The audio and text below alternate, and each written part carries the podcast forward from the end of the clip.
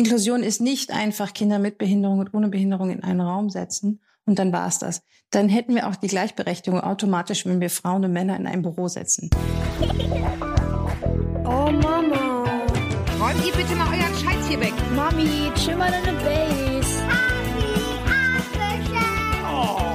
Herzlich willkommen und schön, dass ihr wieder dabei seid bei einer neuen Folge von Elterngespräch, dem Podcast-Talk von Eltern für Eltern. Ich bin Julia Schmidt-Jorzig, habe selbst drei Kinder und jeden Tag neue Fragen rund ums Familienleben. Heute an Sandra Roth.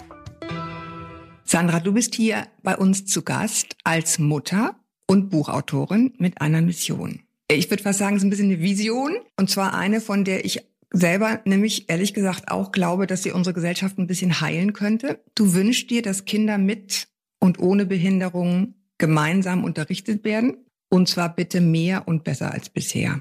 Ja, das gibt's ja jetzt schon. Also die UN-Behindertenrechtskonvention, auf die sich der gemeinsame Unterricht ja stützt, ist jetzt schon fast zehn Jahre her, dass das in Deutschland ratifiziert wurde. Aber die Zahlen haben sich relativ wenig verändert. Und ich bin hier auch als Mutter, weil meine Tochter schwer mehrfach behindert ist. Das heißt, und ich habe einen Sohn, der nicht behindert ist. Ich habe einen Fuß in jeder Tür sozusagen. Du hast dazu ein Buch geschrieben, das habe ich jetzt eingangs schon gesagt. Das heißt Lotta Schultüte. Das ist ein wunderschönes und zutiefst bewegendes Buch. Ich habe es gelesen und mehrmals richtig weinen müssen und mich gleichzeitig aber unsterblich in deine kleine Tochter verliebt. Wer ist meine? Gebe ich nicht ja, her. ist okay. Ich habe ja eine eigene, ist okay. Wie würdest du Lotta jemandem beschreiben, der sie nicht kennt? Also sie ist jetzt acht Jahre alt, sie ist sehr schön, blonde lange Haare, dunkelbraune Augen, so wahnsinns lange Wimpern, zwei sehr süße Grübchen. Aber das, was den meisten Menschen auf den ersten Blick auffällt, ist was anderes, und zwar, dass sie im Rollstuhl sitzt. Ich habe ja eben schon gesagt, sie ist schwer mehrfach behindert oder wie mein Sohn mal gesagt hat, so richtig behindert, nicht nur so ein bisschen. Die kann nicht laufen, die kann jetzt auch wenig gezielte Bewegungen ausführen. So kann sich jetzt auch nicht selber anschieben. Die kann nicht sehen und nicht sprechen. Das heißt aber nicht, dass sie nicht kommunizieren kann. Also sie kann sehr gut hören und die weiß ganz genau, was sie will. Und die weiß auch, wie sie es kriegt. Ich habe jetzt beim Lesen gedacht, ich finde es interessant, dass du sie jetzt doch so beschreibst, weil ich beim Lesen dachte, dass es für dich so schade ist, dass Menschen eben genau das zuallererst sehen. Ja, sie sehen das als erstes und deswegen erwähne ich es, damit sie sich was vorstellen können, damit ich sie danach durch meine Augen sehen lassen kann. Also die, die Bücher, also das zweite jetzt auch, sind ja auch ein Versuch, die Leute sehen zu lassen, was ich sehe. Und ich sehe eben nicht das Kind im Rollstuhl, sondern ich sehe mein Mädchen. Und, und ich sehe ein Kind, das wahnsinnig charmant ist und wahnsinnig witzig und das einfach sehr neugierig ist, sehr ehrgeizig. Die ist so ein richtiger kleiner Haut drauf. Also man würde ja jetzt auch denken, dass ein Kind, das so schwer eingeschränkt ist, ein sehr stilles Leben hat oder ein sehr, sehr ruhiges. Aber sie hat ja einen älteren Bruder, deswegen geht's halt ziemlich ab. Also mhm. sie ist ein ziemlicher Wildfang. Die sitzt am liebsten bei jemand auf dem Schoß, der so richtig fies Hoppereiter spielt, also so richtig hoch oder Dass man es im Bauch springen, merkt. Ja. So richtig äh, hoch. Also ganz, ganz gerne mag sie. Zwei Leute springen Trampolin. Einer hat sie in den Händen, quasi hält sie. Und sie springen gleichzeitig. Und wenn beide oben sind, dann fliegt die von einem zum anderen und wird aufgefangen. Das findet sie gut. Dann gehst du aber rein und machst die Augen zu. Ich, ich habe da Vertrauen, dass das nur Leute machen, die das auch können. Und sie soll ja Spaß haben. Wo ich die Augen zumache, ist, wenn mein Sohn sie den Hügel hochschiebt und sagt, willst du mal runterfahren? Und dann dreht er um und sagt, Achtung, fertig, los, fang auf, Mama. Also das, da, da halte ich die Luft an und danach tun mir auch echt die Knie weh, weil das, man kann den Fahren und Rollstuhl nur sehr schwer aufhalten. Sie findet es aber witzig. Also sie fängt sofort an zu kreischen und an zu lachen. Ist ein sehr fröhliches Kind. Die hat von uns allen am meisten Spaß, würde ich sagen. Also die kichert wenn sie ins Bett darf. Die kichert, wenn der Wecker geht. Die lacht, wenn ich koche. Und ich hoffe mal, das ist kein Auslachen. die lacht, wenn ich mit der Brötchentüte raschel, weil sie weiß, jetzt gibt's Brötchen. Die nimmt die Welt natürlich sehr stark durch die Ohren wahr. Das ist für mich jetzt auch etwas, was ich erst gelernt habe. Auch diese Sprache jenseits der Worte. Weil ich selber bin eher ein Mensch, der viel redet und der auch viel macht mit Augenkontakt und mit Mimik und das geht eben da nicht. Gibt in dem Buch eine sehr schöne Situation, da beschreibst du ganz am Anfang, wie sie sehr, sehr klein ist. Und du kannst auf diesen Monitoren, sie war ja am Anfang verkabelt, mhm. zigfach operiert. Also das ist eine lange, lange Leidensgeschichte auch auf der anderen Seite. Und du beschreibst, wie du natürlich alles, was innerlich in ihr vorging, auf diesen Monitoren ablesen konntest. Ja, da war der Herzschlag, da war die Sauerstoffsättigung. Ne? Sie kam auf die Welt und musste direkt mit 24 Stunden das erste Mal operiert werden und lag dann da in diesem Glaskasten. Das kennen ja auch viele Eltern, die jetzt Kinder haben, zum Beispiel die früh geboren sind. Das ist dieser Glaskasten, wo die Kinder drin liegen. Man kann so ein bisschen reingreifen. Die riechen so unheimlich süß. Also diese, ich habe immer noch diesen Geruch in der Nase und diese Wärme. Und da liegt dieses verkabelte kleine Wesen und man sieht, dass der, die Sauerstoffsättigung fällt ab. Und wenn man dann in den Monitor hinein singt, einen guten Abend, gute Nacht oder was auch immer, oder reinzoomt, dann sieht, sieht man, wie der Herzschlag sich beruhigt und wie die Sauerstoffsättigung wieder hochgeht.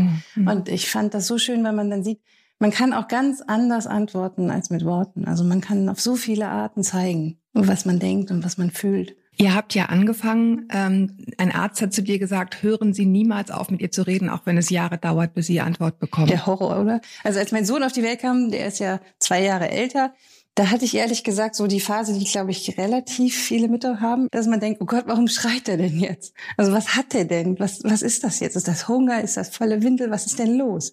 Jetzt sag doch was. Ja, da habe ich mir auch tatsächlich im Internet diese Fotos angeguckt, wo man dann sehen kann, so sieht ein Kind aus, wenn es Hunger hat so sieht ein Kind aus. Weil ich versucht habe rauszufinden, was, was ist es jetzt? Und als der Arzt das gesagt hat, habe ich gedacht, naja, wird das jetzt immer so? Werde ich jetzt immer äh, raten müssen, was sie hat, weil wenn sie weint oder schreit. Und gerade am Anfang ging es ihr schlecht. Ist klar, wenn ein Kind so oft operiert werden musste. Das war eine Gefäßfehlbildung im Gehirn, die operiert werden musste. Aber sie hat das ganz schnell geschafft, uns beizubringen, sie zu lesen. Und sie hat eine sehr ausgeprägte Mimik. Das heißt, wenn sie zum Beispiel Ja sagt, dann lächelt sie. Und wenn sie Nein sagt, dann runzelt sie die Stirne. Sie kann skeptischer gucken als wir alle zusammen. Die hält sich auch nicht zurück. Also sie ist, ist 100 Prozent ehrlich. Da gibt's kein, kann man nicht bestechen. Ohne Filter. Ja, ohne Filter. Und äh, es ist ja auch nicht immer so schön. Also die ist sehr, sehr schadenfroh. Also wenn mir was runterfällt, wenn ich jetzt hier gleich ein Glas umkippe und alles mit lautem Gepolter auf dem Boden fällt, dann muss ich dir das nur zeigen und sie fängt an, lauthals zu lachen. Und die hört dann auch nicht mehr auf. Die ist wie in diesen YouTube-Videos, wo diese kleinen Babys sitzen und dann wackelt der Bauch und alles ist am Kichern und man muss mitlachen, bis einem die Tränen kommen. So kann die das und die kann das wirklich, wirklich lange. Äh, wird richtig besoffen vor, vor Vom Lachen. vom Kichern und die steckt uns alle damit an und das ist ja so schön. Also wir haben dann Zeiten, wo wir sie dann noch mal mehr da reinsteigern, weil man weiß, wenn man jetzt noch mal was umkippt, dann fängt die wieder an zu kichern und kann man endlos spielen. Das ist herrlich. Aber es ist nicht so geblieben, dass ihr euch nur darüber verständigt, Mhm. sondern es gibt inzwischen auch sogenannte unterstützte Kommunikation. Was ist das? Klingt ein bisschen sperrig. Also unterstützte Kommunikation kommt äh, auch aus den USA. Da gibt es das schon viel länger. Das ist im Grunde alles, womit Menschen kommunizieren können, die nicht wie wir jetzt sprechen.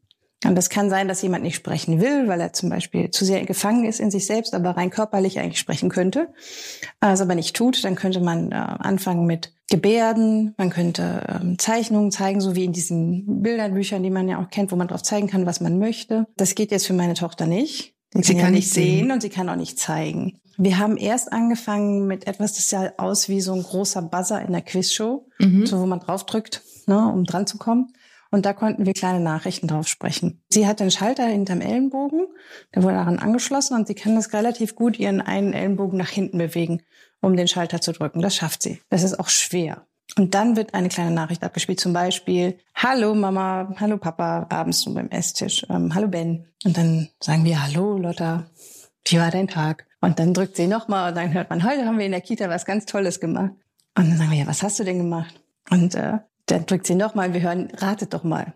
In der Stimme von ihrer Schulbegleiterin oder ihrer Erzieherin oder ihrer besten Freundin. Dann sagen wir, Also ja, an, andere sprechen da drauf, damit ihr wisst, was passiert ist. Genau, damit sie wissen, wie, wie, damit sie quasi erzählen kann. Also sie, sie ist dabei, wenn das drauf gesprochen wird und sie soll auch vorher zustimmen. Und sie ja, nein, dann möchtest du davon erzählen oder davon mit einem Lächeln und dann wird das drauf gesprochen. Wenn ich dann aber sage, ja, was, ich kann das nicht raten, was, was hast du denn gemacht? Dann äh, sieht man genau, wie sie den Ellenbogen nach vorne hält und ganz doll grinst und nicht sagt, was sie gemacht hat. Weil Mhm. kommunizieren hat ja auch ganz viel damit zu tun, dass man sich entscheidet, was nicht zu erzählen. Also sie ist die Königin der dramatischen Pausen. Sie kann zehn Minuten halten und sagen, ich sage Ich drücke den nicht. Knopf nicht. Genau, erst dann, wenn alle anderen irgendwo anders hingehen und sagen, na ja Gott, wenn sie jetzt nicht erzählt, dann mache ich jetzt eben erstmal Abendessen. Dann drückt sie und man hört von hinten, wir haben heute Kastanien gesammelt.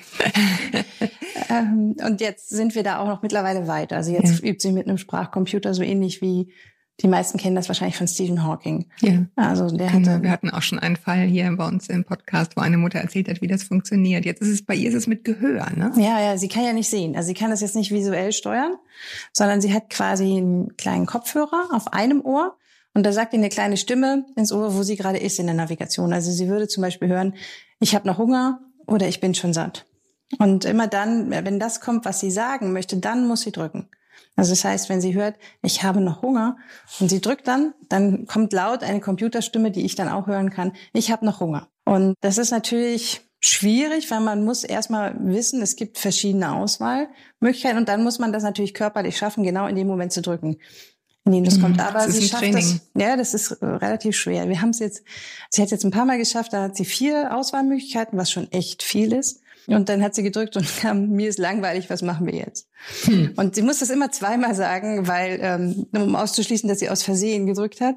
Und dann meinst du das jetzt, was du sagst? Und dann muss sie nochmal von vorne aus diesen vier Möglichkeiten nochmal das Hm, okay. Gleiche aussuchen und dann dreimal hintereinander direkt ganz schnell. Mir ist langweilig, was machen wir jetzt? Mir ist langweilig, was machen wir jetzt? Erhöht den Druck. Ja, und ich meine, im Grunde das, was alle Kinder machen. Also das, was man ja eigentlich jetzt, Ja. was ja auch manchmal ein bisschen nerven kann. Ja. So, jetzt mal so unter uns. Ne? Das ist das, was ich hier versuche, ihr anzutrainieren. Wir werden sehen, wie ich das Genau. finden Wie werde. Fertig du irgendwann dann bist. Ja, die soll halt pestern können. Ne? Die soll Türen schmeißen können, auch wenn sie es körperlich nicht kann. Die soll sagen, du bist doof und ich will noch nicht ins Bett. Ja. Äh, weil das ist genau das, ein selbstbestimmtes Leben. Ich möchte ja nicht, dass sie, sonst wäre sie immer mein Baby. Ich könnte sie ganz leicht mein Baby sein lassen. Ich müsste einfach gar nichts machen. Ich müsste sie einfach nicht weiter fördern.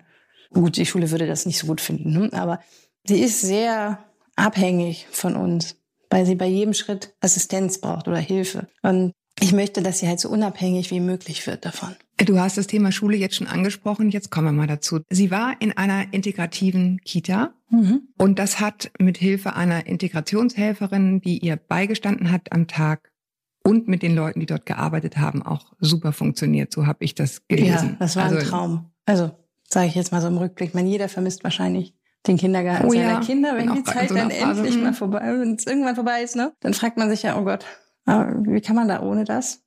Gleichzeitig freut man sich auf die Schule.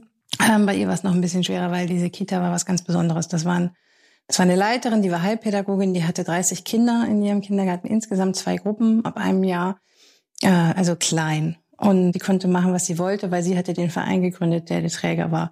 Das heißt auch völlige Freiheit. Aber auch da muss man sowas ja nicht machen. Die wollten wirklich, die Leiterin hat gesagt, beim Regenbogen frage ich jetzt auch nicht, ob gelb noch sein muss. Gelb gehört halt dazu. Und genauso ist das mit Kindern. Es ist egal, was die Kinder mitbringen. Die haben alle genommen. Die haben auch das Kind aus dem Kinderheim genommen, das schon mit vier Schimpfwörter kannte, wo ich zusammengezuckt bin. Und das hat funktioniert. Also meine Tochter hat da wahnsinnig Fortschritte gemacht. Und wenn ich die aus der Kita abgeholt habe, dann hatte die Farbe an den Fingerspitzen und die hatte Dreck zwischen den Zähnen und hatte in ihrem Rucksack kleine Liebesbriefe, so kleine Zettel mit einem Herz drauf und einer Geburtstageinladung.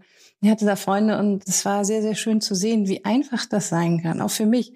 Ich bin jetzt ein Mensch, der nicht in so einer Kita groß geworden ist oder Mhm. so einen Kindergarten besucht. Ich hatte eigentlich gar keinen Kontakt mit behinderten Menschen. Ich habe früher weggeguckt, wenn mir jemand entgegenkam, weil ich wollte ja nichts falsch machen.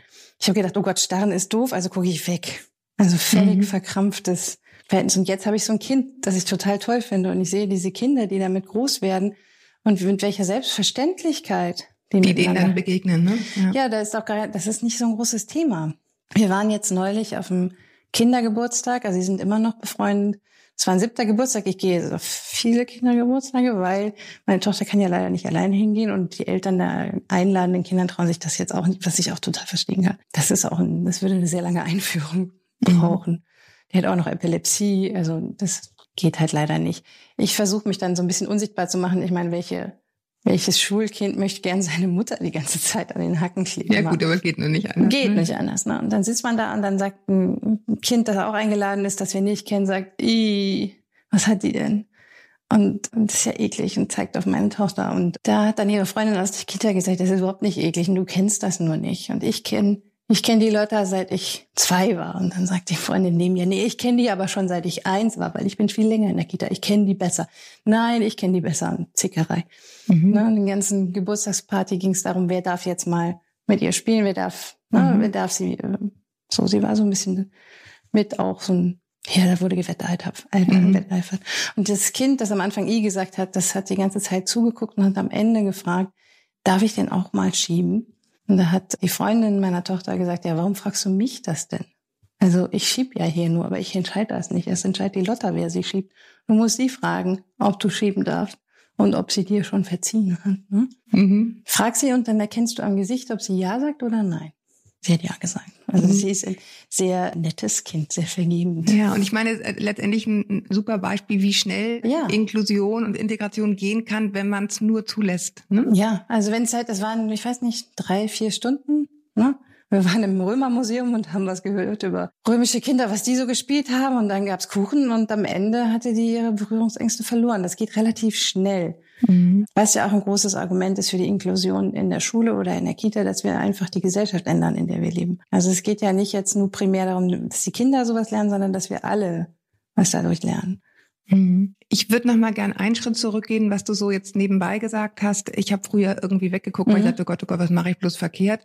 Und du hast in dem Buch den, wie ich finde, sehr klugen Satz geschrieben. Ich verstehe eigentlich, warum die Menschen Ja. so gucken und ich verstehe auch, warum sie fragen, was hat sie denn? Mhm. Weil sie eigentlich hauptsächlich einschätzen wollen, kann mich das auch treffen? Ja klar, die wollen wissen, dass sie in Sicherheit sind. Genau. Und jetzt, was eigentlich meine Lehre auch aus dem, aus den Recherchen ist, die du in dem Buch sozusagen mitverarbeitest, natürlich kann es jeden treffen. Ja, jeden klar. Tag, ja. 96 Prozent der Behinderungen sind nicht angeboren.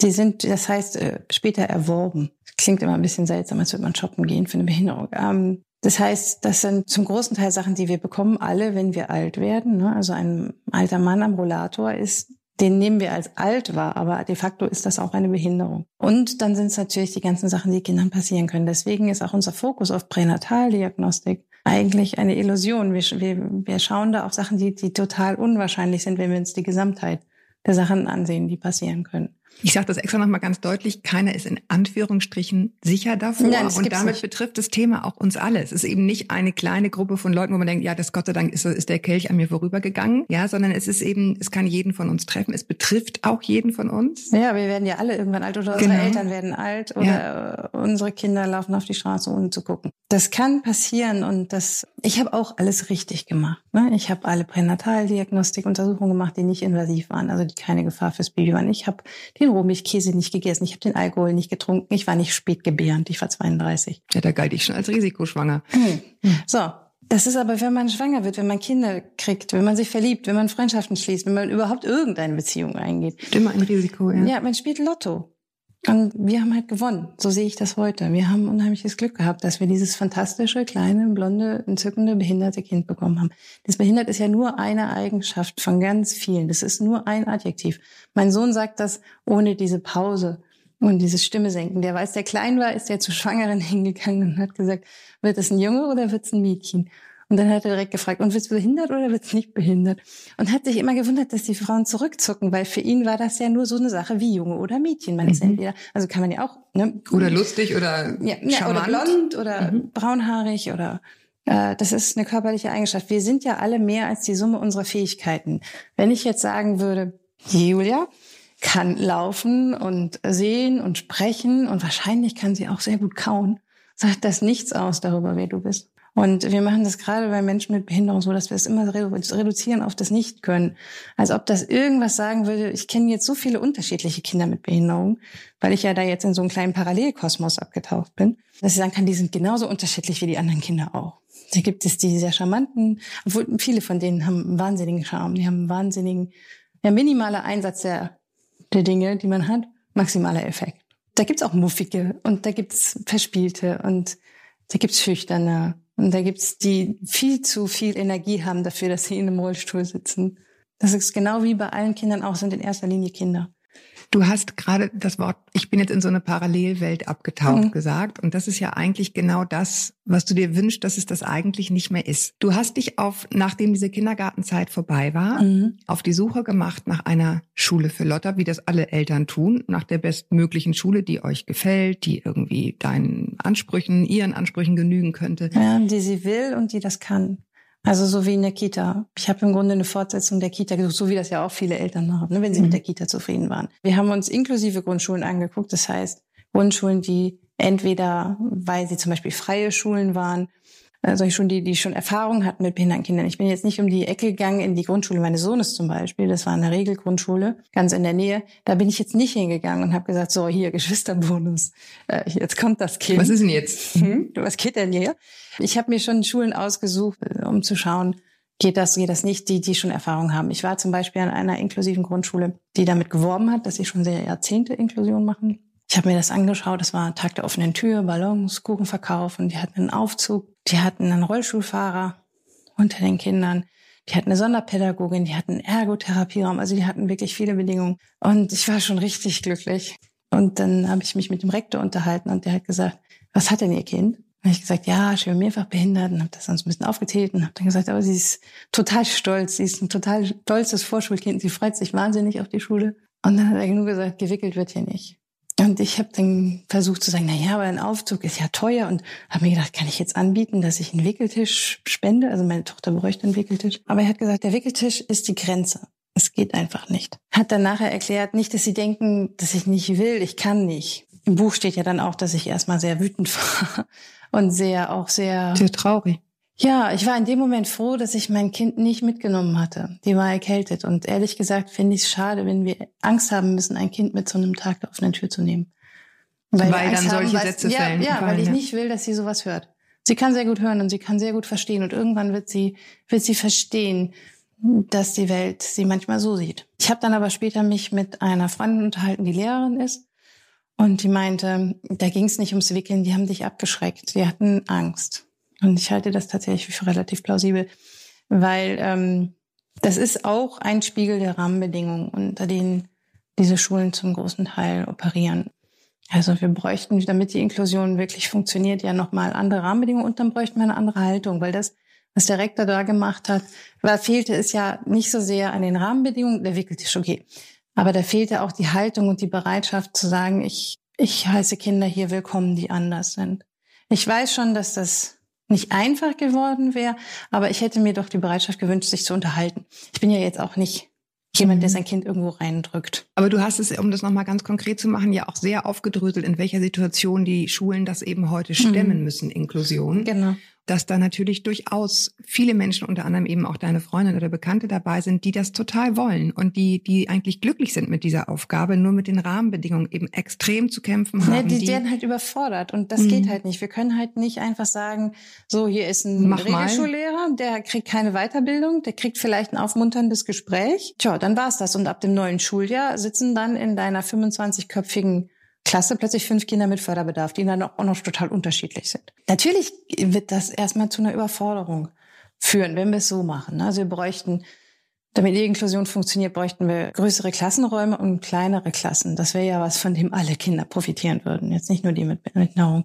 Wir bräuchten verpflichtende Weiterbildung für die Lehrer. Wir bräuchten eine Doppelbesetzung, also das nicht zwei Lehrer für eine Klasse. Ja, einer davon Sonderpädagoge oder jemand mit mit dem mit dem fachlichen Hintergrundwissen, weil Inklusion ist nicht einfach Kinder mit Behinderung und ohne Behinderung in einen Raum setzen und dann war es das. Dann hätten wir auch die Gleichberechtigung automatisch, wenn wir Frauen und Männer in ein Büro setzen. Da geht's ja erst los, dann wird's erst kompliziert. Und das muss man jeden Tag aufs Neue machen. Und das wird auch nicht sein, dass wenn wir jetzt die Rahmenbedingungen schaffen, so, gehen wir jetzt mal davon aus, dass das geht, dass es dann sofort automatisch der inklusive Frieden und das Paradies einsetzt. Das wird was sein, dass man von jedem Tag wieder neu anstreben muss und jeder Lehrer einzeln. Und manchmal klappt's und manchmal klappt es nicht. Man muss jeden Tag wieder neu die Frage beantworten, wie kann ich das, was ich hier jetzt machen will, allen Kindern ermöglichen? Und was braucht das einzelne Kind an Voraussetzungen, um mitmachen zu können? Also Inklusion ist ja anders als Integration. Integration heißt, du darfst mitmachen, wenn du dich an die Regeln hältst und wenn du mitspielen kannst. Inklusion fragt nicht danach, was der Einzelne einbringen kann, sondern Inklusion sagt, wir, sind, wir gehören alle dazu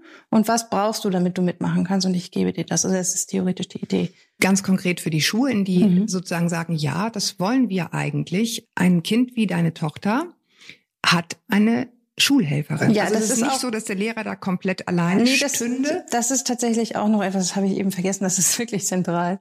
Ich hätte ja meine Tochter in diese Schule geschickt mit einem in, in einem erprobten Team. Also sie hat ja eine Schulbegleiterin, das ist sogar eine Fachkraft. Jetzt im Moment haben wir eine Sonderpädagogin, die einfach nur noch nicht ihr Referendariat gemacht hat. Die wollte die Zeit überbrücken bis zum Referendariat und ist ein bisschen hängen geblieben. Das Kind hat sie ein bisschen sehr um den Finger gewickelt. Fand ich jetzt auch nicht schlecht, weil ich auch mal schön finde, wenn die Leute ein bisschen bleiben, aber irgendwann wird sie gehen und dann wird jemand anders kommen. Das heißt, das sind ja auch Menschen mit, mit Kompetenz, die da kommen und die mein Kind sehr gut kennen. Das heißt, kein Lehrer muss befürchten, oh, was heißt das denn jetzt, wenn sie so lächelt? Oder was heißt das denn? Was mache ich denn, wenn ein epileptischer Anfall kommt? Das wäre dann alles Aufgabe der, der Schulhelferin. Also die macht die ganze Pflege, also auch wickeln, tut kein Lehrer. Auch die Mahlzeiten anreichen, ne, das Trinken anreichen. Und die macht die ganze Förderung. Das heißt, da können auch andere Kinder von profitieren. Wir haben das in der Kita gesehen, dass da, die haben dann auch kleine Untergruppen gebildet. Zum Beispiel wollte meine Tochter keinen Mittagsschlaf mehr machen in der Kita. Ein ganz praktisches Beispiel. Kennen ja viele Eltern. Die war dann schon fünf oder so. Jetzt hat die Epilepsie. Und wenn die nicht schläft, dann kriegt die Anfälle. Und Anfälle sind potenziell lebensbedrohlich. Heißt, ich, ich, ich hänge schon an den Mittagsschlaf. So. Verständlich, ja. Ja, also man konnte sie aber jetzt nicht mehr in den Schlafraum legen, weil da lagen ja auch die ganzen ganz Kleinen. Weil dann hat sie angefangen so, äh, äh, äh, äh. Und ich meine, da waren die alle wach. Die Kita hat jetzt gesagt, nee, was, was können wir denn machen? Weil sie soll schlafen, aber sie will nicht. Sie hat aber diesen Müdigkeit, war schon noch da. Und wir können aber auch nicht die anderen drunter leiden lassen. Wir können ja nicht die ganzen kleinen Kinder immer wecken. Die haben dann Katzen-Yoga erfunden. Da hat die Kita-Begleitung war das dann damals noch drei, vier Kinder mitgenommen aus der Gruppe, die so ein bisschen älter waren, denen aber auch ein bisschen Ruhe gut tut und haben mittags Yoga gemacht. Also die Schulbegleiterin hat die Kinder, jeder saß auf seinem Kissen und wurde dann mit einem Zauberstab in eine Katze verwandelt und durfte sich dann nur noch räkeln wie eine Katze und sich so ein bisschen auf seinem Körbchen gemütlich machen. Dazu lief ruhige serische Musik. Und also wir als Mütter wären sofort eingeschlafen auf gut Deutsch. Ein bisschen dunkel. Ja, die meisten sind eingeschlafen. und äh, Problem gelöst. Ja. Aber ich will noch mal einmal zurück zu den technischen Sachen zu der Schulbegleitung, weil ich dann dachte, ihr müsst die immer wieder neu beantragen. Es ist mhm. nicht so, Lotta ist sowieso schwer mehrfach behindert und die Sache ist irgendwie klar, sondern ihr macht, ihr macht euch ständig Arbeit und ihr macht dem Amt ständig Arbeit, weil ihr dazu gezwungen seid, diese Hilfe immer neu zu beantragen. In der Kita haben wir elf Monate dafür kämpfen müssen, dass sie überhaupt kam, obwohl das, das Recht steht einem zu. Aber das Amt A sagt halt, ja, schöne Sache, Inklusion finden wir toll. Förderbedarf wird auch nicht abgeschnitten, aber das Amt B zuständig. Amt B sagt, nee, nee, nee, nee, Amt C. Amt C sagt, nee, Amt A. Und Amt A sagt dann vielleicht doch die Krankenkasse. Da rennen mhm. sie im Kreis und am Ende haben wir mit einer Klage gedroht, haben einen Anwalt eingeschaltet und dann ging es ganz, ganz schnell. Jetzt müssen wir es jedes Jahr wieder neu beantragen, aber jedes Jahr denke ich natürlich auch, naja, was ist denn jetzt, wenn es mal einmal nicht bewilligt wird? Wir haben jetzt dieses Jahr tatsächlich für zwei Jahre eine Bewilligung bekommen. Da habe ich tatsächlich uh. abends gefeiert und habe gesagt, yay, zwei Jahre. Ich verstehe es auch nicht, weil die Ämter haben ähm, Personalmangel, die haben den Aktenstau, die wollen das alles äh, bewilligen oder hoffe ich jetzt mal. Aber die haben da Not und ich verstehe nicht, warum können wir nicht zum Beispiel Integrationshelfer bewilligen für die gesamte Schulzeit. Also eine schwere Mehrfach Ist doch völlig klar, oder nicht? Also wird, ist ja, ja nicht auf einmal gesund. Auch eine geistige Behinderung verschwindet ja nicht auf einmal. Ne? Also es gibt Kinder, die stehen so ein bisschen auf der Grenze, die, wenn sie genügend gefördert werden, können sie es schaffen, selbstständig zu sein. Zum Beispiel Kinder, die ich sage mal, im Rollstuhl sitzen, aber sich selbstständig anschieben können und nicht so viel Pflege bedürfen. Und die können dann irgendwann so wachsen und lernen, dass sie es auch schaffen, allein klarzukommen. Das muss ja auch immer das Ziel sein. Es muss ja immer das Ziel sein, das Kind so unabhängig wie möglich zu machen. Aber es gibt Kinder, bei denen ist von vornherein klar. Ja, das also ich finde, klappen. das Ziel muss ja auch sein, das möglichst einfach für alle Beteiligten zu halten. Ja.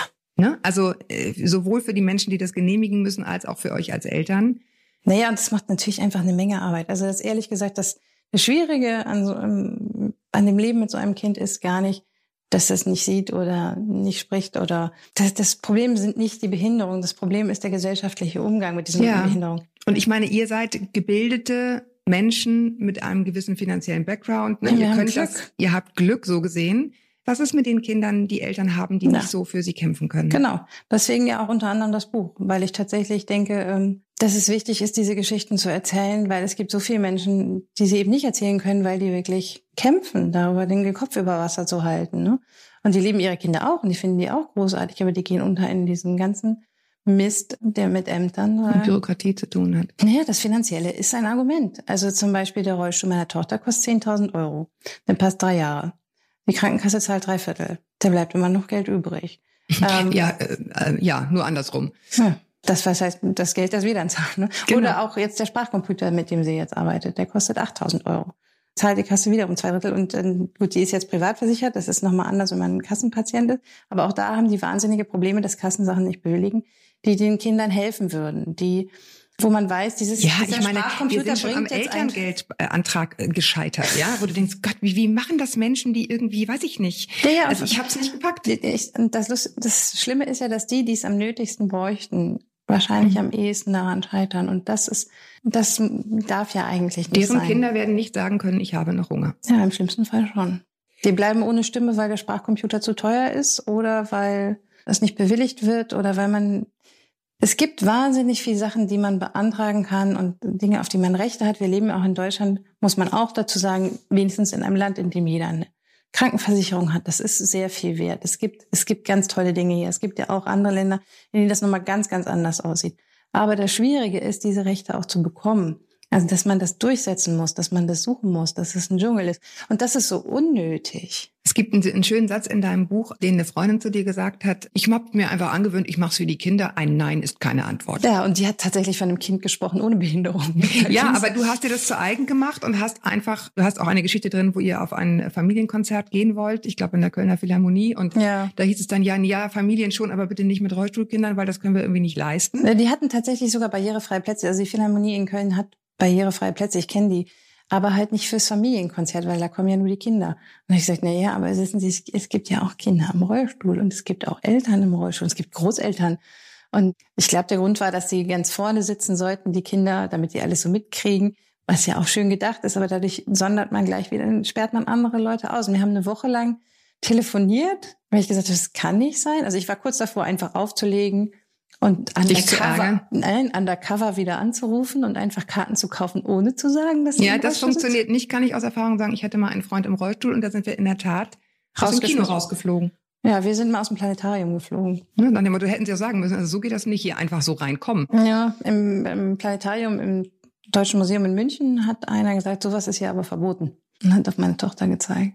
Mein Sohn hat dann gesagt, warum sind wir hier verboten? Und ich gesagt, du, ich glaube nicht, dass wir verboten sind. Ich glaube, der Rollstuhl ist verboten, weil der würde im Weg stehen und dann würde jemand stolpern, wenn es hier brennt oder so. Wir haben meine Tochter dann einfach, ich habe den Rollstuhl einfach stehen lassen, ich habe sie auf den Arm genommen und bin da einfach durch und habe nicht mehr gefragt, ob das jetzt erlaubt ist oder nicht. Und das ist so schade. Lernt man wahrscheinlich mit der Zeit, ne? Ja, ich war früher, ich bin eigentlich mehr vom Naturell sehr harmoniebedürftig und sehr, mehr so ein fröhlicher Nett. Mensch. Danke.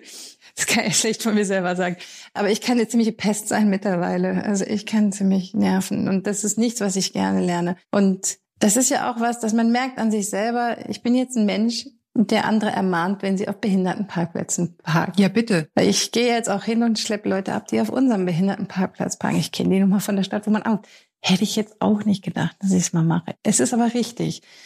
Das Problem ist ja einfach, die Sterne und das Konzert und so, das sollte doch für alle sein. Das ist nicht etwas, wo wir sagen können, das machen wir jetzt aber nur für die Kinder, die laufen. Ihr habt so viele Dinge gemacht. Du hast einen Urlaub gebucht, ohne zu erwähnen, dass äh, du ja, ich hatte ihr musstet tausend, ihr musstet tausend Treppen laufen. Dann man, man hat gedacht, geht's noch? Wie kann man denn das vergessen zu erwähnen? Du hast es so ein bisschen extra gemacht, weil du das, ich wollte einmal nicht drüber nachdenken. Ihr seid in Paris gewesen, ihr seid in New York gewesen. Das kann natürlich nicht jeder. Ich will damit nur sagen, ja. ihr habt wirklich Unmögliches versucht und auch geschafft. Gesagt, was mich daran bewegt hat, ist eigentlich, ich bin sehr, sehr ängstlich mit meinen Kindern. So ängstlich, dass ich sogar meine Therapie machen musste. Und da geht es eben darum, wie viel traue ich meinem Kind eigentlich zu? Wie, mhm. wie kriege ich meine Ängste so in den Griff, dass das einfach trotzdem laufen kann? Mhm.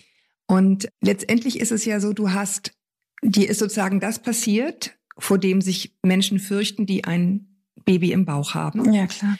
Und du kannst jetzt sagen, ich bin da einmal komplett durch und ich weiß, es geht. Gibt es sowas wie ein Gefühl bei dir, wo du sagst, im Grunde kann mir nichts mehr passieren. Ich habe es jetzt alles gesehen. Bist du angstfreier geworden? Ich, ich bin einige Ängste losgeworden, weil ich weiß, dass das keine Ängste waren für mich, sondern das, also für mich jetzt, sondern Schiss. Also, dass, wenn man einmal tatsächlich so eine existenzielle Angst gehabt hat, draußen vor dem OP, sitzt und das Kind liegt 14 Stunden in Vollnarkose und hat die siebte Gehirn-OP in drei Jahren und man hat Angst, dass es nicht mehr rauskommt. Danach waren die anderen Ängste nicht mehr so wichtig. Man hat auch so eine Zuversicht. Also man, es stellt sich irgendwann dieses Gefühl der Unverwundbarkeit ein, so nach dem Motto, die Welt kann mir gar nichts, aber das stimmt nicht. Jedes Mal, wenn mein Kind den epileptischen Anfall hat, bleibt mir schon ganz kurz das Herz da stehen. gewöhnt man sich Und als dran, wir ja. nach New York geflogen sind, hatte ich die Tasche mit den Notfallmedikamenten die ganze Zeit neben mir und habe die dauernd befingert, ob sie bloß nicht weg ist. Das wäre tatsächlich gefährlich geworden. Mir hat mal ein Arzt gesagt, ganz am Anfang, als es um die Epilepsie ging. Also man kann zum Beispiel, wenn ein Kind Epilepsie hat, kann man sein Leben damit verbringen, das Kind möglichst von den Auslösern abzuschirmen. Also zu sagen, was löst einen Anfall aus? Zum Beispiel Schlafentzug. Hm. Oder es gibt bei Kindern, die dürfen kein Fernsehen gucken, weil dieses Flimmern löst epileptische Anfälle aus. Oder zu viel Sonne in den Augen. Und er meinte, machen Sie das nicht. Also verbringen Sie nicht Ihr Leben in Angst, Weil sie haben ja dieses Kind jetzt. Sie wollen ja ein schönes Leben haben. Sie wollen ja kein angstvolles Leben haben. Sie wollen ja nicht, dass ihr Kind mit Angst groß wird. Lassen Sie ihr Leben nicht davon bestimmen, von dieser Angst. Und das hat dazu geführt, dass Lotta bei der Kita-Übernachtung mitmachen durfte, Ja. obwohl sie am nächsten Tag dann in der Tat ziemlich viele epileptische Anfälle hatte. Ja. Aber das war es wert, hat ein Mann gesagt. Ja, das war's wert, weil das gehört zur Kindheit dazu. Zur Kindheit gehört auch dazu, äh, auf den Baum klettern und mal runterfallen. Und das ist für meine Tochter halt nicht möglich. Und deswegen ist das eine Kita-Übernachtung, wo man sehr wenig schläft.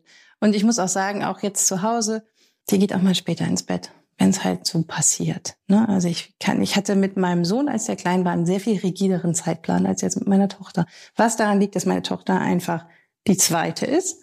Bei meinem ersten, glaube ich, wenn mein erster das gehabt hätte, bei meinem ersten war ich beim Kinderarzt, weil der hatte so rote Pickel und ich dachte, das wären die Masern und das waren Pickel. Es waren auch nur zwei und Masern sind ein bisschen mehr Punkte und außerdem war der geimpft, aber egal. Da verschiebt sich schon die, die Brille, mit der Ja, man die, sofort die, zum die Arzt Brille rennt. verschiebt sich und mein Mann hat mal gesagt, wenn wir das jetzt alles überstanden haben, dann wird es jetzt nicht daran zu Ende gehen. Ich hoffe, dass das so ist. Ich weiß halt einfach nur, ich möchte, dass sie ein Leben hat mit ganz viel Spaß und sie hat viel Spaß auch an Sachen.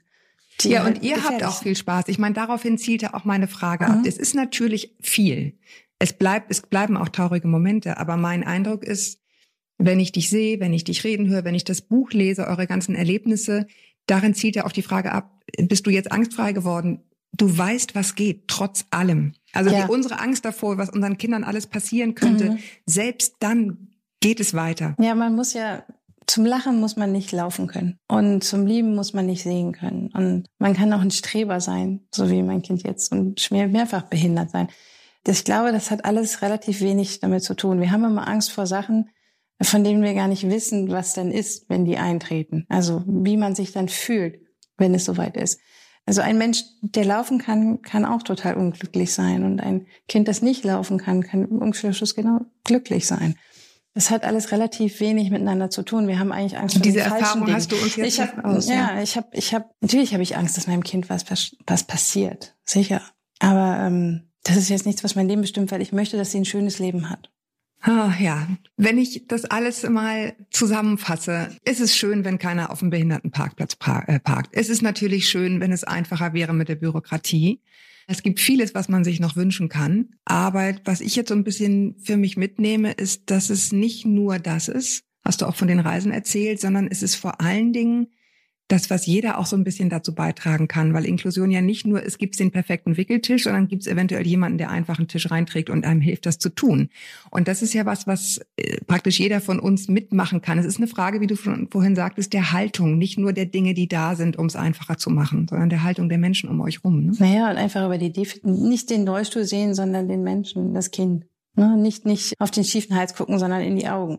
Und einfach direkt mit dem Kind reden. Also nicht mit mir.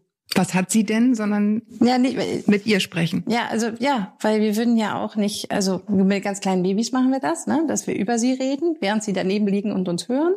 Aber auch da ist es ja, dass sie dann sagen, oh, was bist du denn für ein Süßer? Ach, du hast aber eine hübsche Mütze.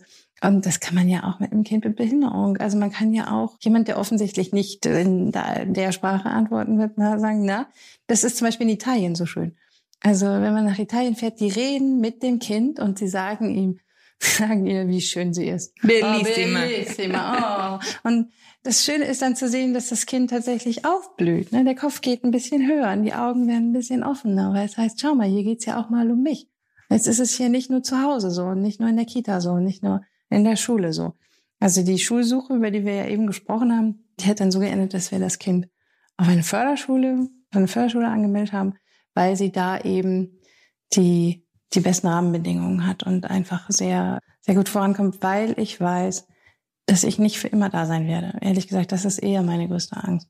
Ich werde irgendwann nicht mehr da sein und mich kümmern können. Irgendwann werde ich auch alt und irgendwann kann ich diese Pflege nicht mehr leisten und kann diesen Dolmetscherdienst vielleicht nicht mehr leisten. Das ist das Gruselige. Weil ähm, ich werde irgendwann nicht mehr da sein, mein Kind wird aber noch da sein, wird dann kein Kind mehr sein, wird dann ein erwachsener Mensch sein, der bei allem Hilfe braucht. Und ich möchte, dass sie dann sagen kann, ich möchte aber nochmal ins Konzert und du rufst jetzt nochmal bei dem Planetarium an und ich möchte Marmelade auf mein Brot und Und das lernt sie dort, es wird ihr geholfen. ja, sie, ich meine, lernt- für sie, euch ist sie arbeitet da mit einem Sprachcomputer und wenn sie mit diesem Sprachcomputer Fortschritte macht, diese Schule hat einen Schwerpunkt auf unterstützter Kommunikation Und damit sie ein selbstbestimmtes Leben führen kann, haben wir diese Schule gewählt. Weil man könnte ja jetzt auch sagen, naja, bei den behinderten Kindern, wenn die jetzt mal irgendwo dabei sein dürfen ne, oder können, dann ist aber auch mal gut. Das reicht doch. Und das reicht eben, reicht eben nicht. für ein selbstbestimmtes Leben. Nee, also es geht ja dann in dem Fall nicht ums Abitur, ne? Nein, es Aber geht es, um das, dass sie selbstbestimmt ja. leben kann und du das Gefühl hast, sie, sie kann sich da draußen äußern. Ja, sie kann, sie kann äh, ein Leben führen und kann sich selber wehren. Sandra, ich danke dir total, dass du da warst. Ich, ich habe mir jetzt wirklich sehr, sehr vorgenommen, selber einfach auch nicht mehr so wegzugucken, weil man ja denkt, man soll extra nicht hingucken, sondern vielleicht einfach viel mehr irgendwie das ja, ist aber auch nicht Menschen, so einfach. Ich weiß es das ist ja nicht auch. so einfach. Ich, ich finde wenn ich auch. unterwegs bin ohne meine einfacher. Tochter, dann wissen die Leute ja auch nicht. Ich habe ja kein Schild um den Hals, auf dem steht, ich habe auch so ein Kind. Ne? Und immer, wenn ich dann der Familie entgegenkomme und sie haben so ein Kind, dann will ich immer kurz sagen, ich habe auch so ein Kind. Aber das ist ja immer sehr seltsam. Ja. Ähm, deswegen versuche ich immer, das Kind sehr nett anzulächeln. Und ich kann das auch sehen. Das ist wie ein kleiner geheimer Club. Das ist wie junge, frisch gebackene Mütter da draußen. Die lächeln sich auch an und wissen, ich weiß, wie es dir geht. Mir geht's genauso im Idealfall. Und das ist, das ist mit Müttern von äh, Kindern mit Behinderung noch mal ein klein bisschen exklusiver. Also Sandra, komm gut heim. Ich wünsche euch auch für die Zukunft alles erdenklich Gute. Ich will irgendwie auch wissen, wie es weitergeht. Ich, will, ich wünsche mir noch ein Buch, irgendwie Lotta, Lotta äh, Uni-Ausweis oder irgendwie sowas. Wer weiß, vielleicht ja, mein Sohn noch. hat gesagt, Lotta Knalltüte. Genau, Lotta Knalltüte kann das nächste Buch sein. Nein, ich glaube nicht. Ähm, ich danke euch auch, dass ihr wieder dabei wart. Schreibt mir unter podcast.eltern.de, bewertet uns bei Spotify oder iTunes, denn wir wollen wissen, wie wir besser werden können. Ich habe jetzt gelesen, eine Hörerin, Rudi Ferrari, super Name übrigens, schrieb mir da zum Beispiel rein, das ist wie ein Gespräch mit der besten Freundin und das hat mich total gefreut, denn darum geht's mir ja, dass ihr euch mit den Themen, die euch bewegen, nicht alleine fühlt. Also schreibt mir und bis wir wieder hören, Ahoi aus Hamburg und Tschüss, Anna. Tschüss.